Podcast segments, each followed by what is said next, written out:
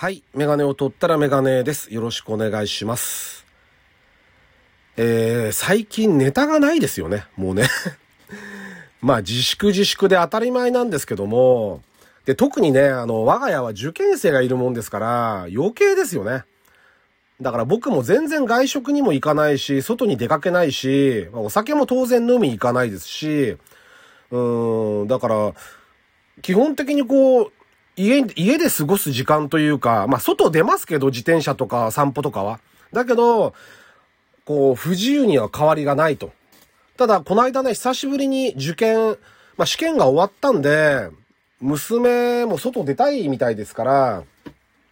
家族でショッピングモールに行ったんですよ。というのはメインは外食が目的で、で、それもフードコートは危ないから、レストラン街に行こうって言って、で、レストラン行ったんですね。で、ハンバーグとか頼んで、で、パンが食べ放題で、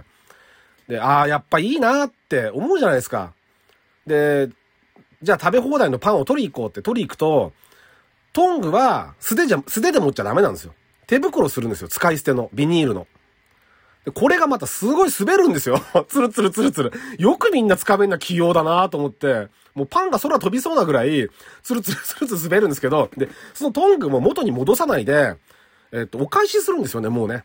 一回使ったやつは全部。そういうところを見てると、あ、まだまだ全然なんだなって改めて思いますよね。全くもって日常じゃないっていうことをすごく思いましたね。人手はね、やっぱり出てるし、だいぶ。あの、戻ってきてるんでしょうけど、当然全員ちゃんとマスクして、で、お店に入るときは、もう各お店に全部にアルコールが置いてあるし、入り口には全部検温の機械があって、っていうのをやっぱりやってますよね、ちゃんと。まあだからどこまでいつまで続くんだかわかんないですけど、まあしばらく我慢です、だなって思いますよね、まだね。うん。まあその辺に関して僕がちょっと専門的な話をすることは多分ないと思うので、専門家じゃないんでワクチンがどうとかってのはよくわかんないですから、あの、とにかく頑張ってくださいとしか言いようがないんですけど、だからネタがなくてね、で最近、ここ何ヶ月かね、あの、iPhone のメモ帳にメモするようにしたんですよ。何か思ったこと。だけど、改めて見ると、こう、箇条書きに書いてあるんですけど、何も膨らまないなっていう 印象なんですね、見た感じ。だから今ちょっと冒頭で3つぐらいちょっと、まだもうちょっとあったんですけど、なんか自分で後で読んで意味がわかんないのもあったんで、それの除いてちょっと3つほどお話ししますけど、ま、例えばね、例えばですけど、これがまず1つ目。えー書いて、書いてあった文章が、長官一気、一気読み。これだけです。長官一気読み。で、要は、これ多分、僕ずっと思ってるんですけど、昔から思ってるんですけど、あの、朝の報道番組というか、こう、ババラエティじゃない、なんつうんですかね。報道番組？なん、なんつう、ワイドショーか。ワイドショー番組。今、ワイドショーってあんま言わないんですかね。あれでよく、長官を一気に、一気読みするように、こう、スポーツ新聞とか張り出すのあるじゃないですか。一列にバーって。あれ、ずるくないですか？あれの文章読んじゃうの。あれ商品ですよね。だでもよくよく考えると、あれが多分宣伝なんですよね、きっとね。新聞社にとっては。あれを見て、あ、じゃあ今日何々スポーツ買おうとか、何々新聞買おうっていうお客さんがいるから、多分いいんでしょうね、きっと。でも僕は見てて、ただ単純に見てて思うのは、え、自分で調べないんだって 思いますよね。取材しないんだって。だって新聞記事を紹介するって何の責任も負わないじゃないですか。そのテレビ局が。いや、あれは新聞に書いてあったからっていうだけじゃないですか。だからその自分が報道してることに対して何の責任も負わないってなんかずるいんじゃないかなってちょっと思うんですよね、あれ見てて。ぐらいの話です。ぐらいの話を、あの、ちょ、今日は今一つ話しましたけど、三つぐらい話して、から、ちょっとあの、メメインまでいかないですけど、ちょっとした話に行きたいと思います。はい。二つ目、えー、散歩は危ないですね。散歩は、散歩は危ない。これ、えーっとね、僕朝早くに早朝に灯油を買いに行ったりするんですよ。24時間やってるガソリンスタンドに。その時とか、あと仕事帰りちょっと暗くなった時とか、運転してて思うんですけど、僕が、僕自身がやっぱり目がだんだん悪くなってるんですよね。年取って。まあ、老眼も来てますけど、こうあのーこれね、みんなやっぱ言うんですよ。40代過ぎたぐらいの人から、人はみんな言うんですけど、やっぱり夜目が若干見えにくいと。なので、気をつけてるんですけど、結構ね、朝と夜は、歩いてる人にヒヤッとすることが多いんですよ。自転車は最近オートライトの自転車が増えたんで、あの、無灯火の自転車が多分減ってますよね。だからそれほどヒヤッとしないんですけど、歩行者がね、見えないんですよ。く、黒い格好してる人とか。で、あの人たち歩いてると見えるじゃないですか。僕もそうですけど、歩いてるから相手の、歩いてる時相手のことは見えるんだけど、車からが見えないんですよ。車のライトに照らされて自分を運転してると。だからやっぱり自分で防衛策じゃないですけど、光るものを身につけるとか、まあライトを持つでもいいですけど、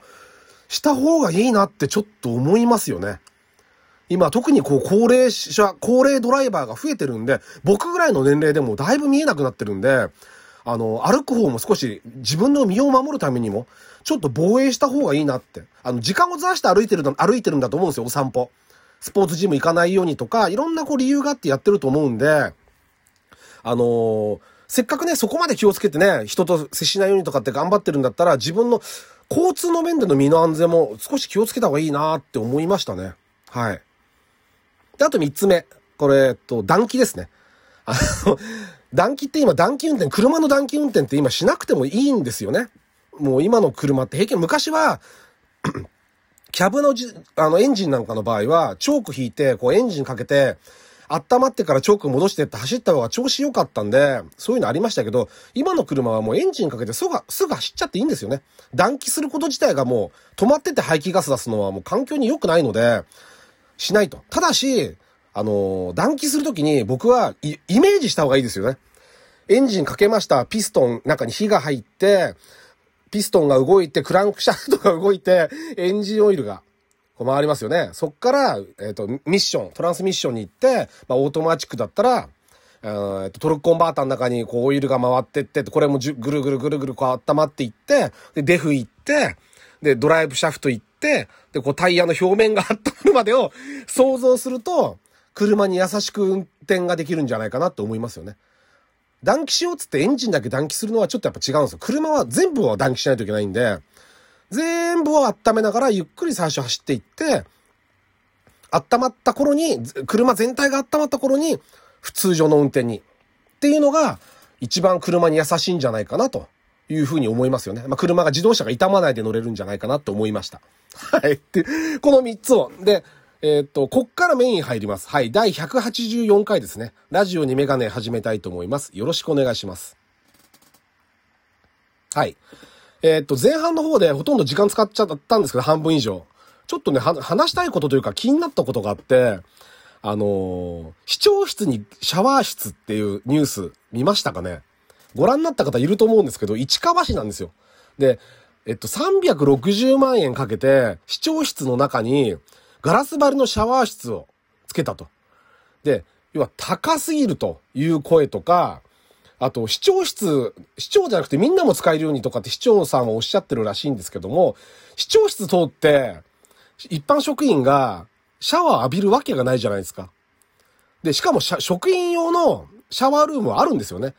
一回も使われてないらしいですけど、まだ災害も何も起きてないから、それはいいことですけど、使うようなことがなってないんで使われてないと。で、これもったいないんじゃないかって話を聞いてて、ああ、そうなんだ、そんなニュースあるんだと思ってて、あれ？と思ったんです市川市の話、僕し、したよなって、俺したよな、市川市の話。なんだっけな？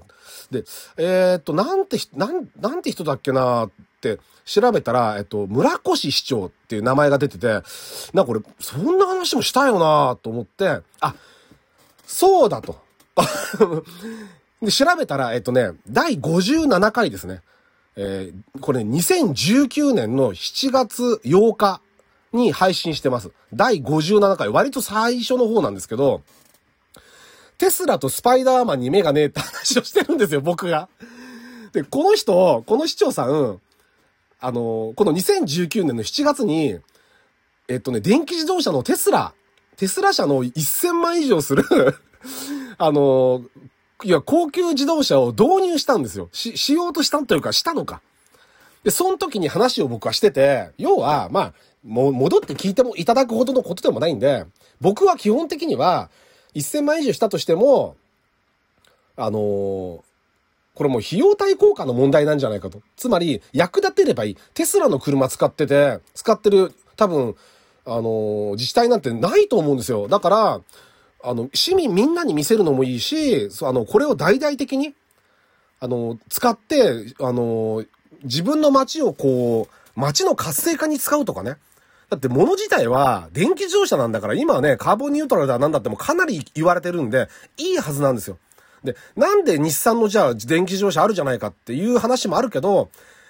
あと、みんなと同じだと霞んじゃいますよね。やっぱ話題性、話題を取るんだったらやっぱり、こういう電気自動車にもこういう未来もあるんだっていう、超高級車っていう未来も大衆車だけじゃなくて、スポーツカーであったり、高級車である未来があっていいはずなんですよ。だから、そういうのを見せればいいんじゃないかなと思ったんです。まあ、でも結果、その後どうなったかと思って調べたら、2019年11月の記事が出てて、やめたみたいです。やっぱりね。世論には負けたっていう話ですね。なんか自分の法人作って、多分自分のお金で、なんか、リースするようにしたとかっていうニュースになってましたけど、だから使ってんじゃないですかね。公用車として。ただ、あの、市の税金じゃなくて多分自分のお金として使ってるんじゃないかなと思いますけども、